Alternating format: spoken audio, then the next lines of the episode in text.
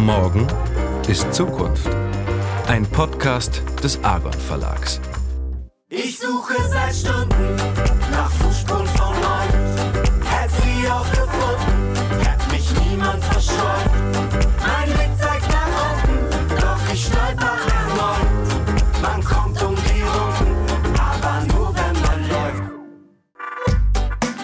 Also wenn das eure Pitches sind, dann muss man da ja nur mal so eine Stunde Monologarbeit machen, weil wie sich das anfühlt, so scheiße auf der Bühne zu sein, das kann ich verstehen. Das kenne ich nämlich selber ganz gut.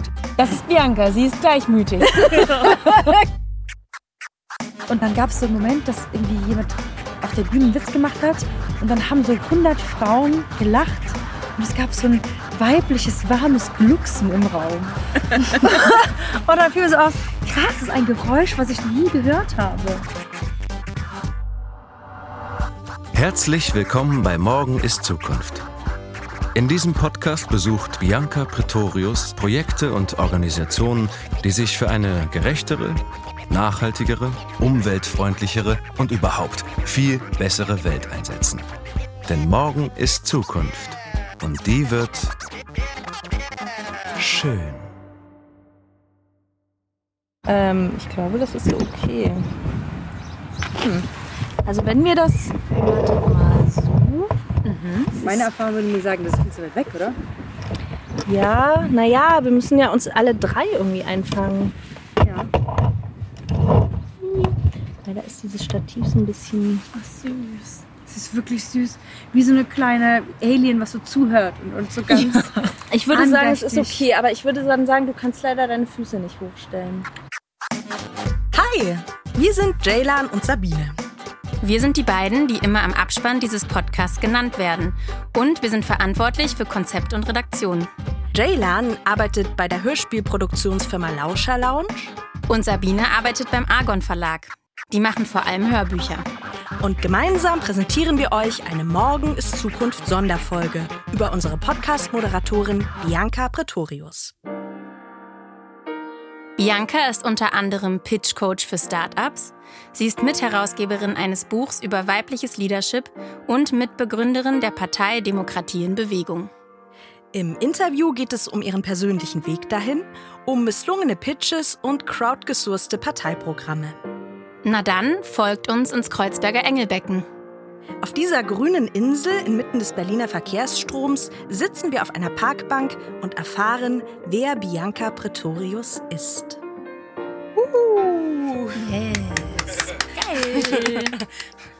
Ja, ich finde es auch toll. Ist bestimmt der Hammer.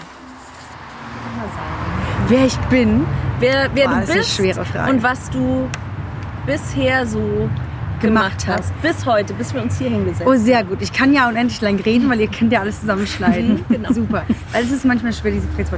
Also, ich bin Bianca, ich bin 33. Ähm, und äh, ich bin vor zehn Jahren nach Berlin gekommen und habe unbedingt, unbedingt Kunst machen wollen zum Theater.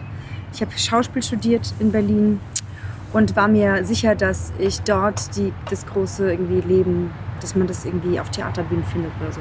Also ich bin voll vom Fernseher aufgewachsen und so, man relativ passiv war so. Ihr guckt immer so weg, ich fühle mich so alleine. Wenn ihr Entschuldigung, nee, ich höre nur zu. Ach so. Ja, ja, ja. das ist nämlich die schwierige Aufgabe, man muss den anderen immer angucken. Nee. Ähm, ähm, und bin mit neun, es war mit passiv Fernsehen gucken und äh, eher so ähm, ganz viel Sehnsucht im Leben haben, was ich jetzt nicht richtig trauen mitzumachen. Und dann bin ich ins Theater gelaufen mit 19 und habe diese Schauspieler auf der Bühne gesehen und die waren so da und so laut und so intensiv und haben irgendwie, das sah für mich irgendwie so aus, ob die das Leben jetzt so mit den größeren Löffeln genießen konnten als ich. Und dachte mir, stopp mal, das will ich aber auch haben. Also kombiniere Sherlock Holmes. Da muss man wohl Schauspieler werden, um dieses intensive Leben, wo es immer um alles geht, äh, zu haben. Weil die sagen ja auch immer schlaue Sachen auf der Bühne. Irgendwie so im Schauspiel Frankfurt, da wird immer Philosophie und Tod und Leben verhandelt. Naja, und dann ähm, habe ich ähm, zweieinhalb Jahre Vollzeit vorgesprochen. Das bedeutet, ich bin 38 Mal von Schule zu Schule zu Schule zu Schule, also man muss bewerben, so vorsprechen mit Monologen. Und dann habe ich äh, mich 38 Mal auf die Fresse gelegt und wurde halt im ganzen deutschsprachigen Raum in ersten und zweiten, aber viel mehr ersten Runden abgelehnt. äh, weil du bist zu sehr im Kopf und du bist nicht im Körper, du bist nicht da, ist irgendwie langweilig und meh, meh, meh, meh. Und es war super frustrierend, weil ich war überzeugt, das ist das, was ich machen will.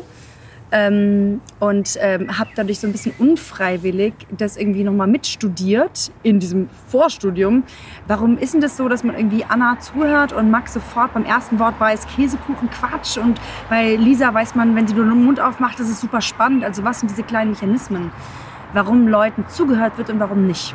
Dann kam der Punkt, wo mir irgendwie dämmerte, ähm, wahrscheinlich wird es nicht mehr dazu kommen, dass ich irgendwo angenommen werde.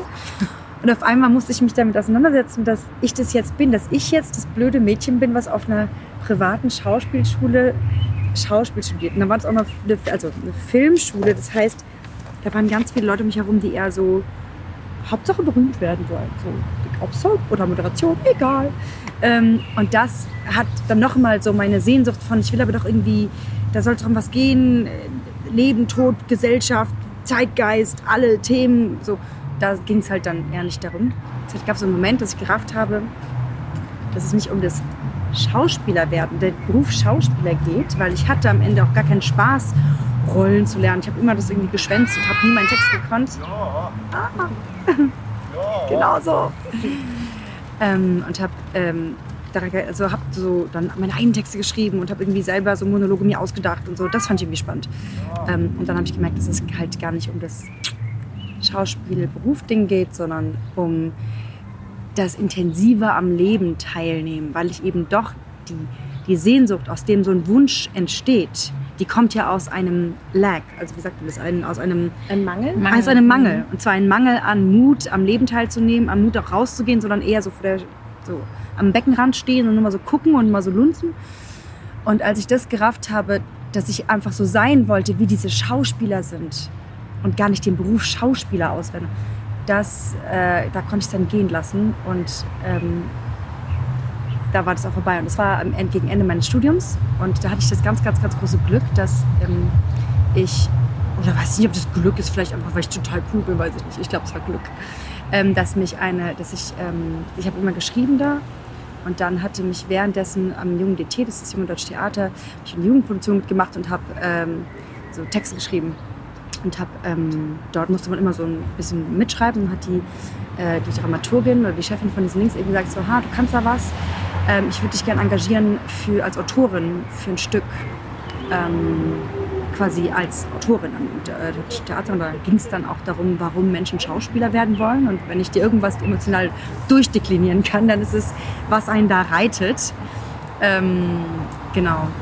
Und äh, dann konnte ich eben direkt nach dem Studium wechseln in diese andere Position, Autorin zu sein und habe mich dadurch nie mit diesem Moment auseinandersetzen müssen, jetzt ein Showreel zu machen, mich irgendwie zu bewerben für einen Beruf, was jetzt das Einzige ist, was ich studiert habe in meinem Leben.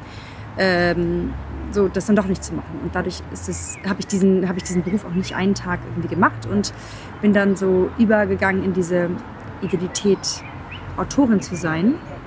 Wow, und wurde dein Stück aufgeführt am mein Deutschen Stück Theater? lief anderthalb Jahre in der Box im Deutschen Theater. Wow. Ähm, es hieß Maskenzeiten. Die, die Frau, die so toll war, heißt Birgit Längers. Die war ganz wichtig in meinem Leben. Es waren fünf Jahre im Leben, wo ich versucht habe, dieses Schauspieler sein zu machen. Und durch den, dann den anderen zugucken, konnte ich das dann für mich auch wirklich so abschließen. Weil das größte, die größte Angst ist auch so ein Ding, ja, dass man denkt so, hm, lüge ich mir was vor? Ist das, will ich das eigentlich wirklich und habe es nur nicht geschafft und bin jetzt irgendwie äh, so, ähm, äh, reih mir das zurecht. Und es gab so einen Spruch von meinem Vater, den ich so, der heißt, wenn dem Fuchs die Trauben zu hoch hängen, dann sind sie eben sauer. Und dieser Spruch, der, der, der ist so, der begleitet mich so traumatisch, weil ich immer nicht der Fuchs sein wollte. Ich wollte immer sicher gehen, dass das, dass ich jetzt nicht nur so tue, als ob ich was nicht will oder was will, weil das eine halt available ist oder eben nicht available ist. Genau, und das habe ich ähm, nochmal viele Jahre dann irgendwie für mich, also bis heute eigentlich immer wieder so überprüft, stimmt es noch, stimmt es noch, ja, stimmt noch. Ähm, genau. Und jetzt äh, bist du Coach für Stars. Startup Pitches. Ja. Wie, Wie ist das wie, eigentlich passiert? ja, wie war der Weg dahin? Der Weg war, ähm, deswegen ist diese, also der Weg da war so, dass ich dann geschrieben habe und habe so Theaterkritiken geschrieben und so. Und habe dann aber gemerkt, äh, mein Körper fehlt mir irgendwie. Und dieses, diese unfreiwillige Monologausbildung, die habe ich ja trotzdem mit mir rumgeschleppt. Das heißt, Leute waren vor mir und ich habe immer so geguckt, wie die so sprechen. Ähm, und dann war ich bei so einem Start-up-Dinner. Ach so, warum war ich da? Willst du echt alles hören? Wir sehen erstmal, was wir sammeln Genau. können und dann machen wir so einen Satz daraus. Okay. Ich ähm, war dann bei so einem Startup-Dinner und da reingestolpert und da waren dann so Entrepreneure, das war 2011. Ähm, Social Impact Entrepreneure. Und ich war so, bis dahin war ich so, äh, ich mache doch Kunst, alles was so Wirtschaft studiert hat und so BWL, das alles, die haben das Leben nicht verstanden, die haben die Tiefe vom Leben nicht verstanden, so also Oberfläche. Und nur wir in der Kunst wirklich bla. Totaler Quatsch, by the way. Und da war ich bei diesem Dinner und da haben so drei Leute ihre Sachen gepitcht auf Englisch. Äh, Gepitcht heißt äh, präsentiert, erzählt so, hey, my name is this, this is what I do. Und da war eine Amerikanerin und die hat irgendwie so auf Englisch, bam, bam, bam, voll witzig und alle haben es verstanden. Und dann war da ein Italiener und ein Russe und die haben beide halt so ein bisschen genuschelt und der Italiener so völlig unverständliche Melodie mit irgendwas Englisch. Und alle haben so geklatscht und sich so angeguckt und geflüstert, hast du verstanden, was er gesagt hat? Ich weiß auch nicht genau, was er gesagt hat. Egal, wir klatschen jetzt mal. Weil halt niemand so die unfreundliche Person sein wollte, die sagt, Nö, wegen deinem Akzent hat man dich aber nicht verstanden. Und da man im Theater so eine auf die Fresse Feedback-Kultur hat, konnte ich dann irgendwie hingehen, weil ich dachte, naja, kenne ich mich nicht aus, konnte ich auch ruhig fragen. Ich sagte, du Spazi, das hat man echt gar nicht verstanden. Das war voll schlecht. Was hast du denn überhaupt gesagt? Und dann kam halt raus, dass das, was diese beiden, die man nicht verstanden hat, halt viel, es waren so zwei Developer, die irgendwie Impact-Projekte in Indien gemacht haben, aus Russland raus und so ganz spannende Sachen. Und es hat, und das war so unfair, dass man, dass, dass, dass die Amerikanerin, die halt sich so verständlich und witzig ihre komische App, das war für App für ein Kinderspiel oder so, präsentiert hat, die hat die ganzen Gespräche bekommen und die Netzwerke und alle mit mir geredet und die anderen hat sich keiner getraut, mit denen zu reden, weil sich keiner die Blöße geben wollte, zu sagen, ich habe es halt doch nicht verstanden. Und wenn ich jetzt eine Frage stelle, wird er merken, dass ich nicht verstanden habe. Also, also ähm, vermeide ich das einfach. So, und dann dachte ich mir, naja, also wenn das eure Pitches sind, dann muss man da ja nur mal so eine Stunde Monologarbeit machen, weil wie sich das anfühlt, so scheiße auf der Bühne zu sein, das kann ich verstehen. Das kenne ich nämlich selber ganz gut. Ähm, was es ist an diesen Entrepreneuren, was so wahnsinnig inspirierend ist, ist, dass da eine Idee ist und dann bastel ich da jetzt was. Dann bastel ich da jetzt ein Prototyp und ich mache das jetzt einfach und dann wird daraus eine Realität. Was du dann konkret machst in den Coachings, hängt wahrscheinlich sehr von der Person ab und was sie so mitbringt. Aber dann findest du irgendwie einen Aufhänger oder ihr findet gemeinsam einen Aufhänger, über den man das irgendwie äh, gut präsentieren könnte. Wahrscheinlich dürfte man es gar nicht Coaching nennen, weil ich so voll, ich bin so ein voll brutaler Coach. Ich bin mehr wie so ein Dompteur. Das heißt, die, die stehen dann da vor mir und dann sagen sie irgendwas und sag ich so, nein, nochmal, jetzt musst du dich so hinstellen. Du musst jetzt die Arme aufmachen und es so sagen. Und dann stottern sie irgendwann und dann merken sie, aha, du weißt gar nicht, was du sagst und warum du das sagst. Dann setzen wir uns hin, gucken wir auf deren Skript oder auch nicht und schreiben zusammen quasi ähm, einen Satz, wie sich das, was sie sagen wollen, knackig verpackt und äh, ohne irgendwie dieses ganze bla bla Buzzword und so. Also wie kann ich das, was ich sage, so präzise wie möglich mit, so, mit Aussagen, die die Wucht, die ja in dem Menschen drin ist, warum er überhaupt diese Idee macht, äh, widerspiegelt. Und das dann in den Körper zu kriegen, weil auf so einer Bühne zu stehen, ist ja jetzt keine alltägliche Situation. Ähm, und da muss man dann auf einmal irgendwie sich trauen, seine Arme nicht in die Hosentasche zu stecken und irgendwie sich nicht am Tisch festzuhalten und nicht. Also dieses öffentliche Sprechen ist ja so. Also ich bin Speaking-Trainerin. Ich habe jetzt zweimal schon mir Angst gehabt, weil ihr nicht geguckt habt, ob ich zu viel rede. Das heißt, die Unsicherheit ist so ein krasser Teil meiner, meiner, meines Wesens. Ähm, und die ist ja auch total normal, wenn du auf der Bühne stehst und dein Projekt vorstellst und dann kommen alle und die sind eingeladen worden, um sich das jetzt anzugucken und zu sagen, nee, hot or not, das ist irgendwie super oder nicht super. Natürlich ist es aufregend und wenn du nicht nervös wärst, dann hättest du irgendwie den Schuss nicht gehört, weil da ist ja eine ganz reale Gefahr. Die werden danach sagen, äh, was ist das für eine Tröte oder die ist halt super, je nachdem. Ähm, und dann hat der Körper den Impuls erstmal verstecken. Also äh, nicht so genau zu sprechen und vielleicht eher ein bisschen nuscheln und die Hände nochmal weg. Und irgendwie versucht man im Rampenlicht irgendwie sich so in den Boden zu verkriechen. Und das geht ja meistens nicht.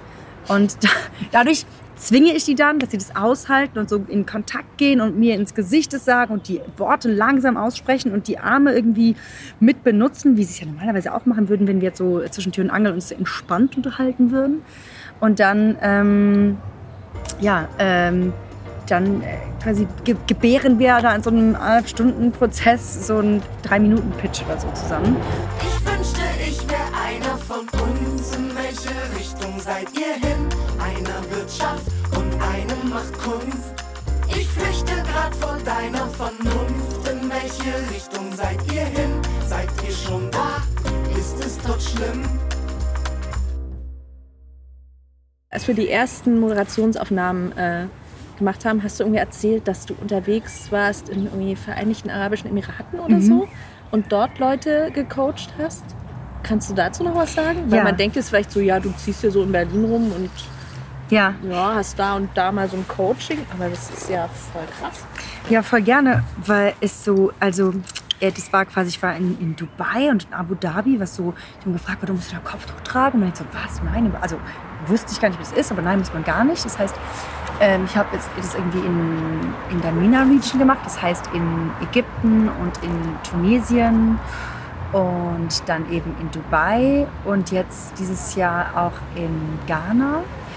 Und ähm, das, also im Startup sagt man, es ist immer ein Ökosystem. Das heißt, Berlin hat ein Ökosystem aus ähm, Entrepreneuren, die quasi einen gibt es die Softwareentwickler und dann gibt es hier die Hardwareentwickler und dann gibt es da die Leute, die sich Businessmodelle ausdecken, gibt es da Leute, die sogar voll gut Connections machen können.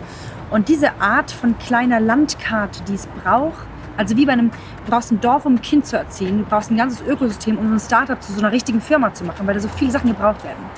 Und diese Art von Landkarte sieht eigentlich überall gleich aus. Das heißt, auch in Dubai oder in Accra gibt es so, da gibt es dann die Coworking Spaces, es gibt die Accelerator, so kleine so, ähm, äh, so Brutkästen, wo äh, Startups gezüchtet werden und wo alle sich immer gegenseitig helfen und kollaborieren und so.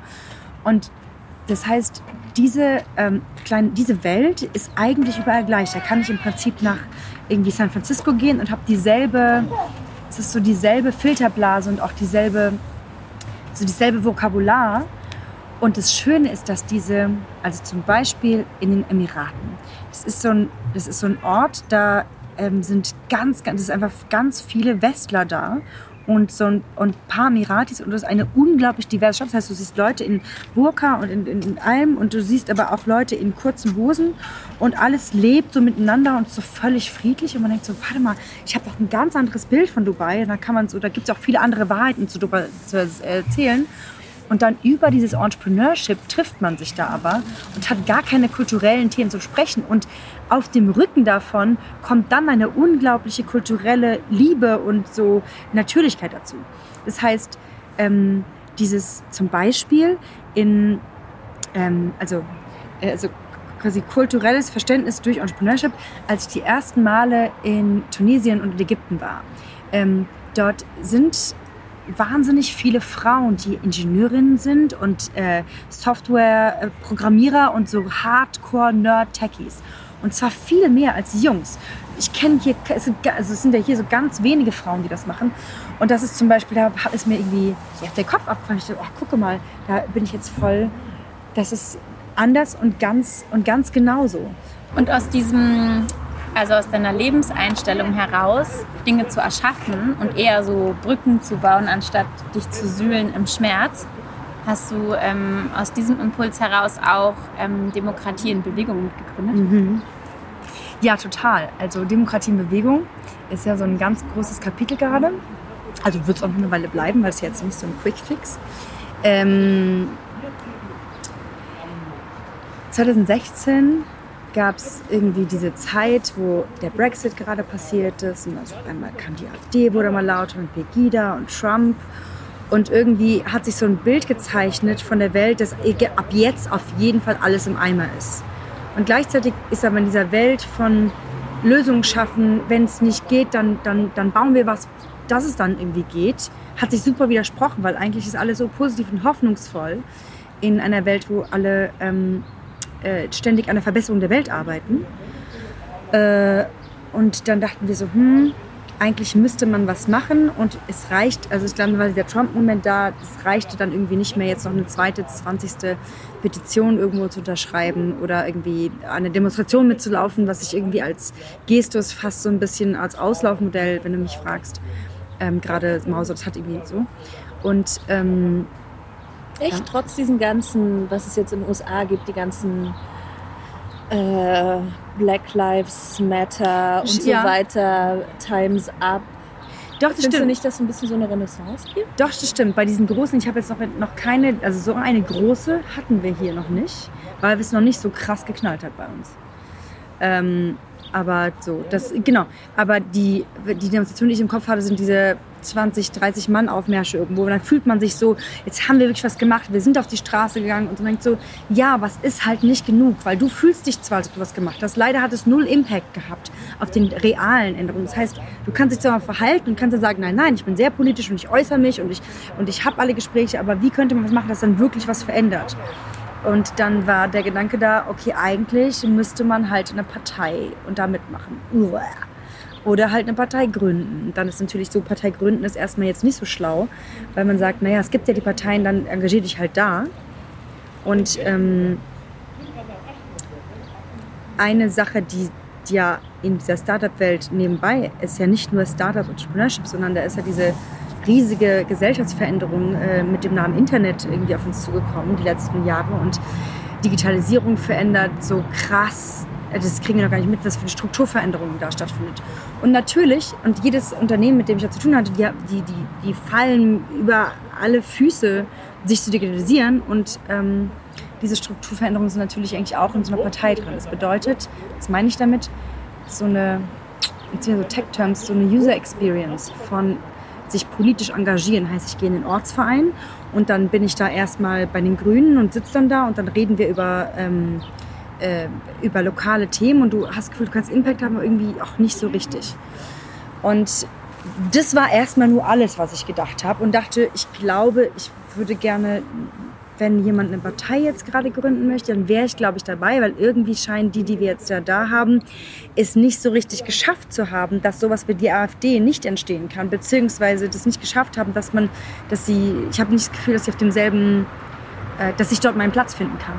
Also es ist auch total subjektiv von, kann ich mich dahin zuordnen. Aber jedenfalls habe ich mich dann umgehört und äh, dann gab es irgendwie noch andere Leute, die diesen Gedanken hatten. Und dann haben wir uns im Oktober, November, November, also nach Trump, so angefangen äh, zu treffen. Und äh, dann gab es Leute von äh, Mehr Demokratie e.V., so ein äh, Verein, die sich mit Demokratieforschung beschäftigen. gab es verschiedene Ideen, wie man äh, eigentlich Demokratie in digitalen Zeiten aufbauen müsste. Und haben dann an so einem Konzept gearbeitet, wie eine Partei funktionieren müsste, damit es geht. Und der Elefant im Raum ist ja, warte mal, waren da nicht gerade die Piraten? Sind die Piraten nicht gnadenlos gescheitert? Und deswegen haben wir ganz viele Gespräche mit Piraten äh, ge gehabt und von denen gelernt, okay, was war, weil das war ja alles richtig, was ist falsch gewesen, damit das jetzt nicht mehr irgendwie besteht oder dass es irgendwie funktioniert hat. Und haben dann so einen genannten sogenannten MVP ge gebaut. Also irgendwie, okay, so glauben wir, müsste der Prototyp aussehen. Und wollten dann halt nicht so die 20 Hanseln sein, die in Berlin sagen, "Aha, und wir wissen übrigens, wie Politik geht, also machen wir das jetzt mal. Weil es ist halt dann doch mal eine Nummer was anderes, wenn ich ein Startup gründe oder wenn ich irgendwie eine politische Partei gründe. Und dann haben wir gesagt, okay, wenn wir es schaffen sollten, 100.000 Leute, random Zahl, die sich irgendwie jemand mal ausgedacht hat, ähm, die sagen, ja, mach das mal, dann machen wir das auch und dann treten wir auch zur Bundestagswahl an und dann gehen wir all way in. Und zwar so ein bisschen, ah, ob das klappen wird, wir gucken wir mal. Und dann haben wir das gemacht und haben auf äh, change.org so eine Petition geschrieben, okay, das ist, was wir gerne machen würden. Findet das irgendjemand interessant? Ja oder nein? Und dann hatten wir innerhalb von, ich glaube, acht Wochen oder so, 100.000 Leute, die gesagt haben, ja, bitte mach das. Und dann hast du halt auch so einen Druck von, ey, wenn wir es jetzt nicht machen, dann sieht es voll blöd aus. Und ähm, es war natürlich auch irgendwie ein cooler Moment, weil auf einmal in ganz Deutschland halt Leute, die denselben Impuls hatten und dieselbe Sehnsucht und frustriert von anderen Parteien zu uns kamen, ähm, aus ihren Löchern gekrochen und haben sich bei uns gefunden. Und dann haben wir äh, tatsächlich äh, morgen vor einem Jahr ähm, äh, haben wir diese Partei gegründet in Berlin und quasi so, so richtig so eine Entität irgendwie äh, gründen. Und ähm, dann haben wir innerhalb von fünf Wochen 16 Landesverbände gegründet, weil wir ja mit dem Ziel hatten, die Bundestagswahl.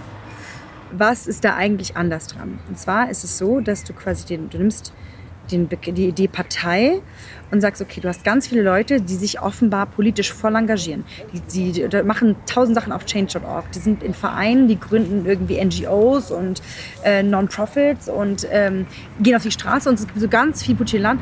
Aber die findest du eigentlich doch nicht in den Parteien wieder, weil da das sich von der das Engagement ist für ein Thema sehr groß, aber so allgemein ist es irgendwie, da gibt es so wie so eine Art Mit, äh, äh, Mismatch. Und diese politische ähm, Teilhabe, die es da bereits gibt, irgendwie in einer Art Partei zu kanalisieren, damit man eben uns nicht immer nachsagt, oh, ihr seid einfach so unpolitisch, weil das stimmt einfach gar nicht. Ähm, wie müsste das dann gebaut sein? Und dann haben wir quasi die Partei genommen und so einmal in der Mitte durchgeschnitten. Und auf der einen, und die, es gibt quasi einen Teil, das heißt Beweger sein. Das bedeutet, ein Beweger be- ist, kann jeder Mensch sein. Da musst du nicht in Deutschland für wohnen, da musst du kein Parteimitglied sein, da kannst du sogar Parteimitglied äh, bei irgendjemand anderem sein. Und du hast aber eine Idee von, ey, weißt du was, ich bin voll überzeugt, dass wir fill in deine politische Agenda. Also wenn du irgendwie sagst, ich finde, wir sollten unbedingt diplomatische Beziehungen mit dem Mars aufbauen, das ist total wichtig, dann kannst du quasi dort eine Petition, also eine Initiative, nicht Petition, eine Initiative schreiben, wo du sagst, hey, ich habe da das Gefühl, das ist jetzt nur ein Beispiel, ähm, es gibt irgendwie Leben auf dem Mars und ähm, das wird kommen und deswegen sollten wir jetzt hier gleich mal Kontakt aufnehmen und so würde das gehen und so wird es finanziert werden und das ist jetzt hier meine Idee. Und dann kann jeder diese Idee einreichen und dann wird die diskutiert und dann wird sie eben auch abgestimmt. Und das ist ganz wichtig, dass das eben jeder kann, damit du ganz real teilhaben kannst, ohne eben diesen ganzen Ochsenschwanz mit dich irgendwie lokal treffen und so weiter ähm, bei, bei etablierten Parteien irgendwie zu machen. Aber in welchem Gremium wird die dann diskutiert? Also wer Genau. diskutiert die ganz konkret? Alle, das bedeutet, wir, haben einen, wir haben einen Marktplatz, das ist quasi wie eine Art Forum im Prinzip. Und der ist total offen für jeden. Das heißt, ähm, meine Mutter und ihre Nachbarin können da auf jeden Fall mitdiskutieren und machen. Und jetzt denkt man ja so, oh Gott, wenn das ganz offen ist, wie sieht das denn aus? Und diese Plattform, die wir da haben, ist, ein, ist äh, quasi offen für alle, aber in einem total strengen Wertekorsett. Das bedeutet, quasi, wir haben nicht gesagt, okay, Demokratie und Bewegung ist links oder rechts, liberal, bla bla bla, sondern es gibt irgendwie definierte Werte, irgendwie das muss alles ökologisch nachhaltig sein und sozial nachhaltig sein und es muss äh, finanziell nachhaltig sein und es muss irgendwie Menschen, also die ganzen guten Sachen, die wir eigentlich ins, in allen zehn Folgen mit jedem immer einigen könnten, die Menschenwerte, die so wichtig sind und die man sich wünscht, um in der Gesellschaft gut leben zu können, ähm, die sind das Gremium. Das heißt, wenn jetzt jemand kommen würde und sagt, äh, meine Idee ist, eine, wir müssen unbedingt eine Mauer um Europa bauen, dann würde sie sofort mehr rausfallen, weil sie nicht unter weltoffen und irgendwie Diversität embracen fallen würde. Das heißt, ähm, das ist so die härteste Barriere und dadurch sind wir auch super uninteressant für Leute, die gerne Mauern bauen möchten. Bis jetzt hatten wir noch nicht mal Versuche, dass Leute sowas einführen wollten, weil die sofort spüren, das ist jetzt nicht meine politische Heimat. Und der, ähm, diese Initiativplattform ist eigentlich auch dafür gedacht zu sagen, okay, wie könnte man denn, es gibt ja so viele schlaue Menschen in Deutschland und in ganz Europa, die sich bereits tausend Gedanken gemacht haben, wie müsste eigentlich die, die ähm, Politik außen, wie müsste eigentlich irgendwie ein funktionierender ähm, ja, CO2-Besteuerung und solche Sachen aussehen, wie müsste irgendwie äh, das alles gehen. Und die können dann ihre Ideen bereits in diese Plattform ganz öffentlich reingeben, ohne irgendwie unter der Decke Lobbyarbeit zu machen. Das heißt, die paar Knack, also es ist eben wichtig, dass ich das nochmal zu Ende erkläre. Das heißt, es gibt irgendwie die Beweger auf der Plattform, wo alle diskutieren können, für alle total offen. Dann gibt es die, das Plenum, das ist die Initiativplattform. Da kannst du, da kann jeder, meine Mutter, aber auch Greenpeace, ihre Initiativen, was sie politisch für richtig halten, auf diese Plattform geben.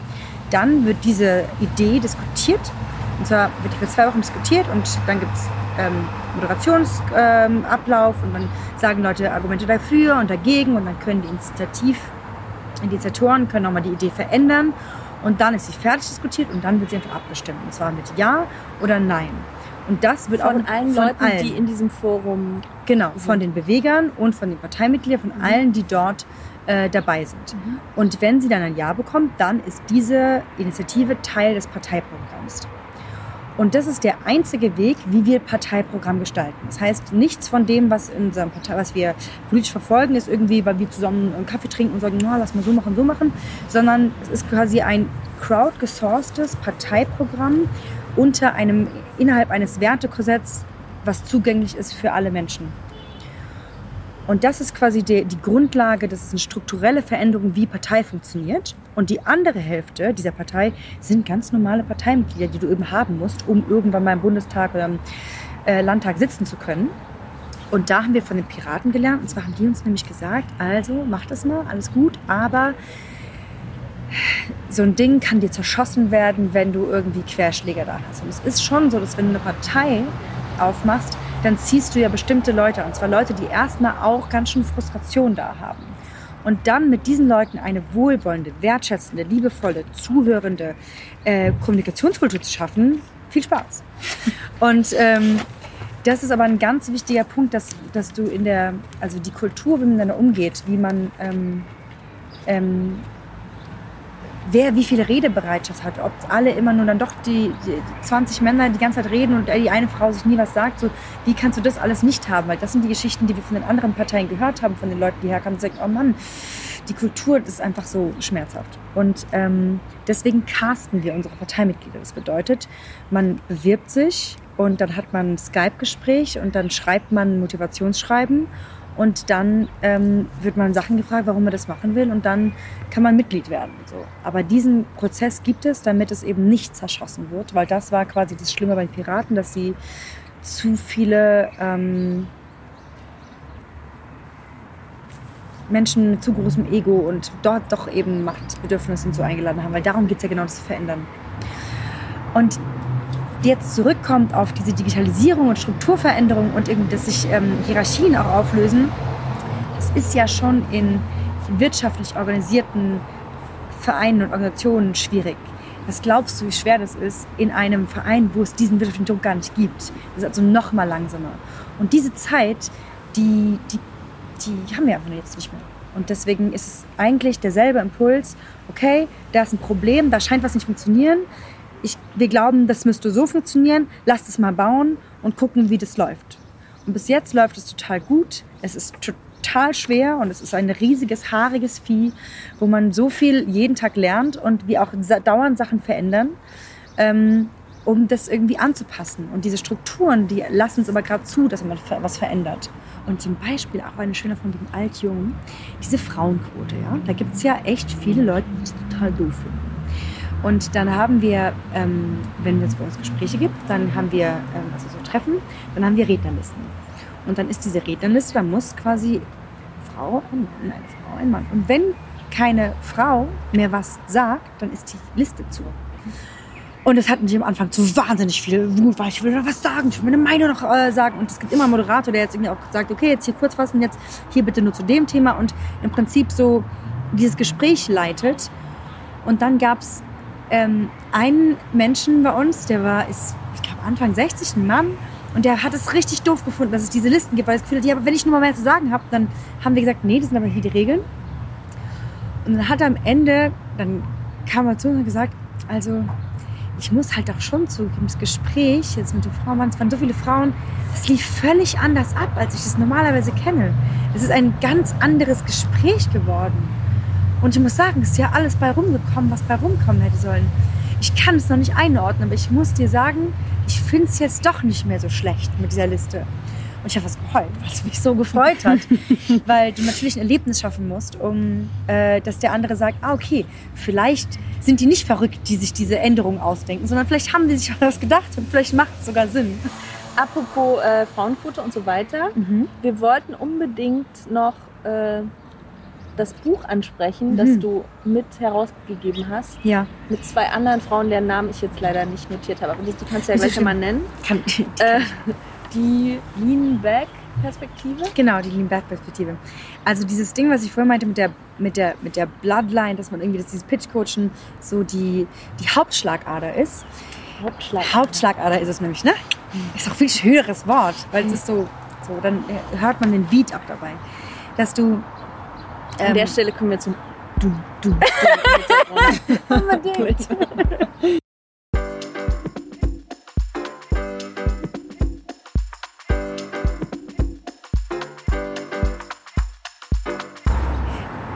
Man ist so am Leben und auf dem Weg begegnen einem Sachen und dann will man damit irgendwas machen. Und dieses mit dem Pitchen und dem Entrepreneurship ist mir begegnet. Und ich habe das Gefühl, ah, das zieht mich dahin, da will ich was machen. Und ich war vorher, ja, ich bin ja vom Studium, direkt irgendwie in dieses, ins Berufsleben so gestolpert, aber als Selbstständige. Das heißt, ich war nie Teil von Organisationen. Und im Schauspiel, im Kunstbereich ist es ein super äh, frauendominierter. Ah, müssen wir jetzt eine Pause machen, ne? Wie eine Kirchglocke. Ich finde es ganz nett. Ah, geil, stimmt. Der heilige Moment, wo ich mich Frauen erwähne, die so wichtig sind. ähm, der, ähm, Im Theater und so gibt es so krass viele starke Frauen. Das ist gar keine Frage, dass es irgendwie schüchterne Mäuschen gibt. Das die so. Ähm, und in dieser, das heißt, das ist das Normale, was ich kannte. Und dann aber in dieser, sagen wir mal, Businesswelt gab es schon oft den Moment, dass ich dachte, hey, warte mal, wieso pitcht denn jetzt der? Wieso pitcht denn nicht das Mädchen neben dran? Die hat doch viel mehr auf dem Kasten. Die kann sich viel klarer ausdrücken. Wieso hält die sich denn jetzt so zurück? Und das ist so in so vielen verschiedenen Varianten irgendwie ständig passiert, dass die Jungs, die dann doch nur so, also die auch viel wussten, aber in manchen Fällen auch weniger wussten als die Frauen nebendran, sich so die größere Klappe hatten. Und ich dachte, das ist blöd. Und ähm, dann habe ich mir mit auch Unternehmen zu tun gehabt und gemerkt, aha, wenn man also so einem, in so einem Job hat mit so Abteilungsleitern und so ähm, verschiedenen Junior, Senior, dann ist es noch viel krasser so, dass es einfach, ähm, dass es als Frau dann eben doch halt gar nicht so unneu ist, dass man Karriere macht und dass man nicht im Zaun ist. Und dass, ähm, dass es auch schwieriger ist. Und ähm, genau. Und dann gab es dieses Buch, das heißt Lean In von Sheryl Sandberg, ein ganz wichtiges Buch gewesen in der Blase, in der ich bin, wo es mir darum ging zu sagen, okay, der Sheryl Sandberg ist, der, ist die CEO von ähm, Facebook und die hat geschrieben, okay, wenn ihr Frauen Karriere machen müsst, dann müsst ihr quasi Lean In und Stand Up und häng dich rein und arbeite mehr und so. Und das ist total richtig und häng dich rein. Und ähm, gleichzeitig vergisst man dann aber auch schnell nochmal, ey, warum mache ich das eigentlich nochmal? Was ist nochmal das, was ich jetzt eigentlich wollte? Und was ist denn der Grundimpuls, der mich auch glücklich machen würde, dass ich nicht quasi meinem eigenen Fleißbienentum, Perfektionistinnen äh, irgendwie Fluch erliege und damit 28 im Burnout irgendwo liege, sondern wie kann ich eine, wie kann ich meine Sachen verwirklichen und auch eine Karriere machen und erfolgreich sein, ohne mich dabei so ähm, ohne dabei mich selber zu verlieren. Das heißt, die Frage bei diesem Warum Lean Back ist, wenn jetzt Lean In, der, die, wie kann man, kann es mit Körperhaltung nicht sagen, mit Körperhaltung so nach vorne gelehnt und so bemüht nach vorne und wollen, wollen, wollen, geht es dann auch, wenn ich quasi mich nach hinten lehne und dieselbe Kraft habe, aber vertraue, dass das, was ich bin, bereits genug ist. Und dass das, was ich kann, auch genau richtig so ist. Und dass ich nicht die ganze Zeit beweisen muss, dass ich ja eigentlich genauso viel wert bin, sondern das bereits für mich geklärt habe. Ähm, und das war eigentlich der Wunsch, das, diesen Gedanken irgendwie zu explorieren. Und dann wollten wir auch wieder nicht die drei Frauen, das ist Christine Kirbach und Stefanie Palomino, das sind meine beiden Mitgründerinnen von einer Firma, die ich gegründet habe, ähm, wo wir da sagten, und äh, Christine ist Anfang 40 und hat irgendwie in großen Konzernen gearbeitet und irgendwie hat da unterm Vorstand viele Sachen gemacht und Stefanie hat das erste Startup äh, vor zehn Jahren in Berlin gegründet und irgendwie 5 Millionen eingefahren und auch 5 Millionen gegen die Wand gefahren und hat quasi auf allen Ebenen ihre Schmerzmomente gehabt von, wie geht denn eigentlich Leadership und wie kann man als Frau führen und was ist auch schwieriger, wenn man Frau ist und was ist vielleicht leichter, wenn man Frau ist und was sind da überhaupt Mechanismen. Und dazu hatten wir alle unsere Meinung und Erfahrung und wollten aber jetzt nicht die drei sagen, die sagen, also wir geben jetzt mal so ein Methodenbuch raus. Übrigens, die 10 Steps zum Erfolg gehen übrigens so. Ja, aber super, das würden wir bestimmt als Buch auch umsetzen. Falls ihr das doch noch machen wollt. Alles klar, dann werden wir sofort, weil ich, das wäre ganz, also genau, als Hörbuch ich auch sofort, weil äh, ja, das wird ja dann, die Leute hören ja mehr als lesen. Und dann haben wir gedacht, okay, lass doch mal auch diese Sichtweise vervielfältigen und haben da mit 42 Frauen gesprochen, die in irgendeiner Weise Karriere gemacht haben. Ob das in einem Konzern war oder in der, oder in der Politik oder in der Kreativindustrie. Und zu gucken, was war eigentlich jetzt dein Weg und was war für dich wichtig. Und vielleicht gibt es da ja einen roten Faden, vielleicht gibt es den aber auch gar nicht. Und haben dann ganz viele Interviews geführt und haben die Sachen schreiben lassen und, und dann alles gelesen und gemerkt, okay, es scheint da Punkte zu geben, die ist bei allen ist da irgendwie ein Thema. Und eins von denen ist eben dieses, okay, folge ich jetzt dem meiner Intuition oder folge ich dem, was die anderen von mir erwarten oder so, wie sehr vertraue ich mir, so ganz weiche Themen, die man so gerne als weich bezeichnet, haben einen unglaublich großen Faktor von bin ich auch dann glücklich mit dem Leben und schaffe ich das auch so. Als ich das erste Mal auf so einer Veranstaltung war, wo so 100 Frauen waren, die alle irgendwie Bock darauf hatten, was zu machen im Leben und irgendwie Firmen gegründet haben und Bewegungen gegründet haben und irgendwie Sachen machen. Und, du, und dann gab es so einen Moment, dass irgendwie jemand auf der Bühne einen Witz gemacht hat und dann haben so 100 Frauen gelacht und es gab so ein weibliches, warmes Glucksen im Raum. und dann fiel mir so auf, krass, das ist ein Geräusch, was ich noch nie gehört habe. Weil du normalerweise immer auch Männer und viel mehr Männer hast. Das heißt, wann siehst du dann nur mal 100, also nur so weibliche Geräusche auf einem Haufen?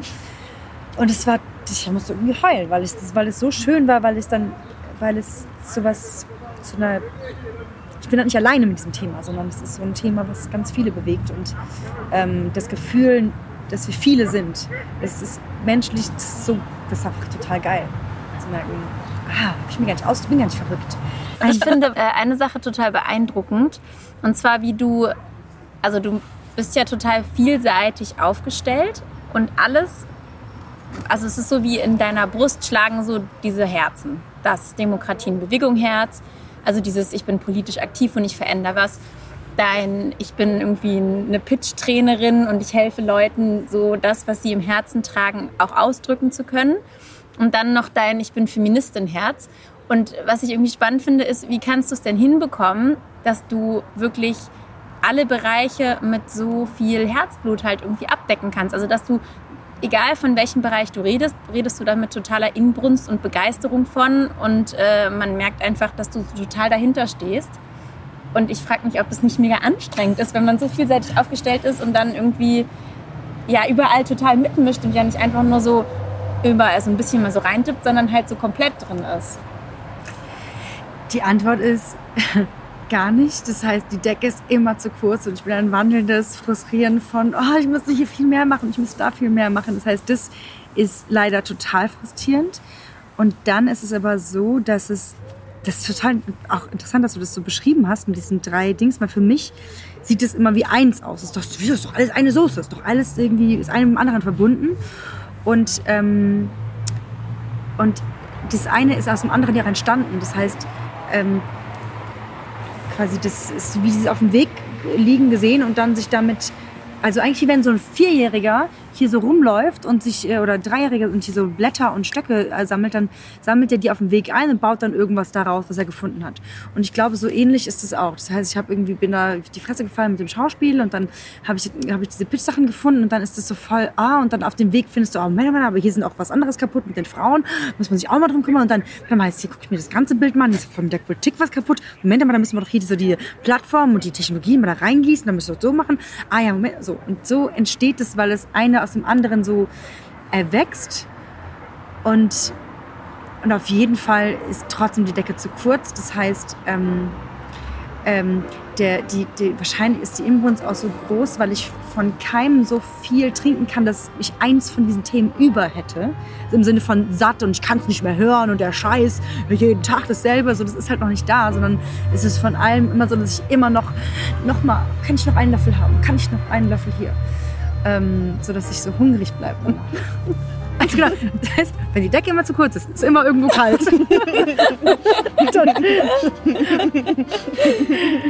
Super. Ja. Danke, Bianca. Oh, danke euch. Vielen Dank. Total. Das ist eine emotionale Achterbahnfahrt, aber es hat mir ganz große Freude gemacht. Echt? Du hast sehr gleichmütig dafür gewirkt. Gleichmütig? Nein, nicht gleich. Nein, nein, nein, nein. Oh Gott, Entschuldigung. Nee, nee, nee, ist eigentlich das richtige Wort. Ich war nicht gleichgültig, Nein, aber gleichmütig ist Nein, nein, nein, sehr. Also ich meine, äh, wenn dann begeistert, aber jetzt nicht.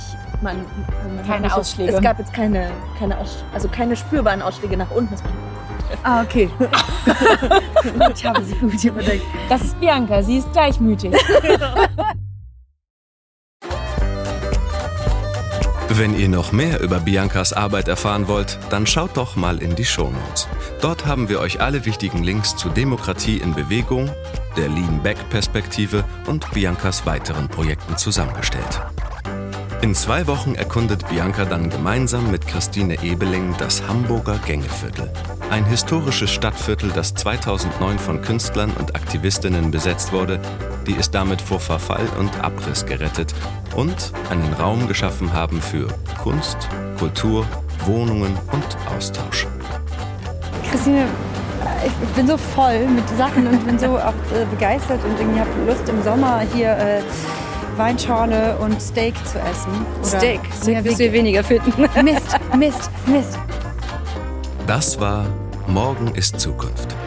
Konzept, Redaktion und Moderation Der Hammer. Jaylan Rohrbeck und Sabine Reichelt. Produktion das Hörspielstudio Kreuzberg. Musik Fußspuren von Der Dieb mit Susanna Karenina. Wir würden uns sehr freuen, wenn ihr Morgen ist Zukunft abonniert und in der Podcast-App eurer Wahl bewertet.